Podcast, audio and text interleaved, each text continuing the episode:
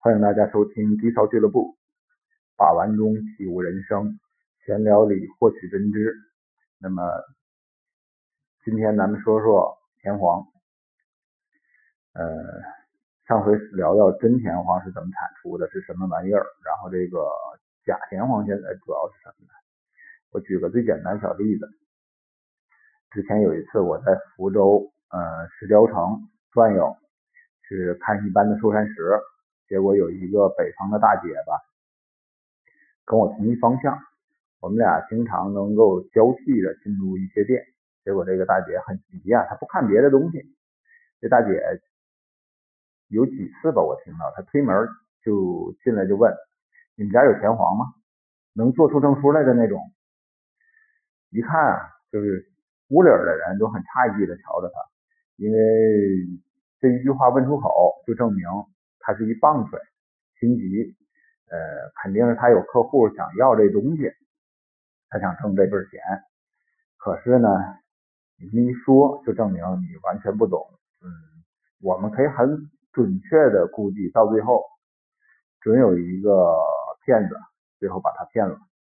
嗯，这事儿就不是个结善缘的事儿，强求。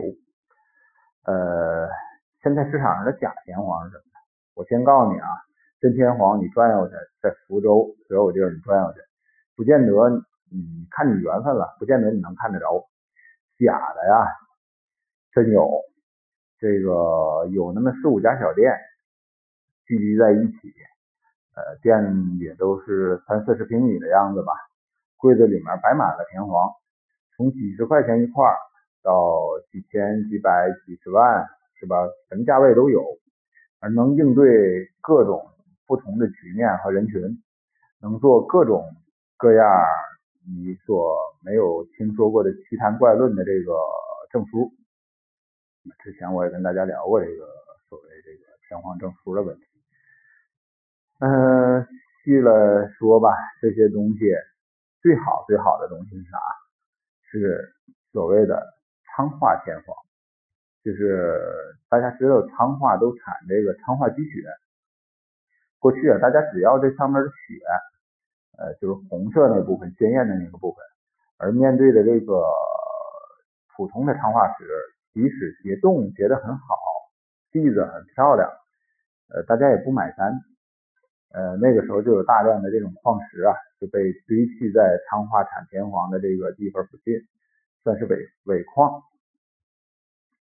而有不少这个，呃，前几年吧，有不少这个商人去了一看，这个尾矿已经被水冲击的沤的，已经显出自然的这种黄色了，而且它的这个结冻状态各方面都挺好，挺像田黄。唯一的缺点是它没有不具有我们说的粒状结构，也就是说这个鹅卵石这种形状。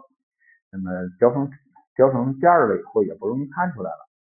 再加入深入加工吧，加一些这个手段，嗯，再着着色也好啊，再做做血格也好啊，等等等等，拿到福州去当田黄卖，这是最棒最好的你能买到的东西，呃，当田黄买到的东西，呃，最佳结局最佳结局不过如此。你要是一不小心吧，很可能在当地，嗯，比如说。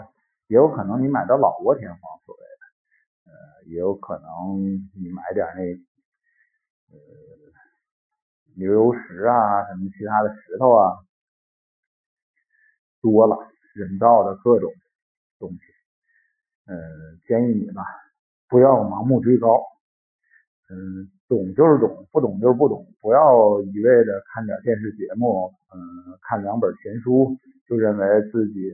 开了天眼，去拿着这个自己家辛辛苦苦赚的钱，呃，去买所谓的天皇，行嘞。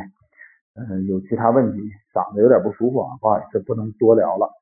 嗯，其他有什么问题的话，欢迎你加微信公众号“低烧俱乐部”，咱们在微信上聊也行。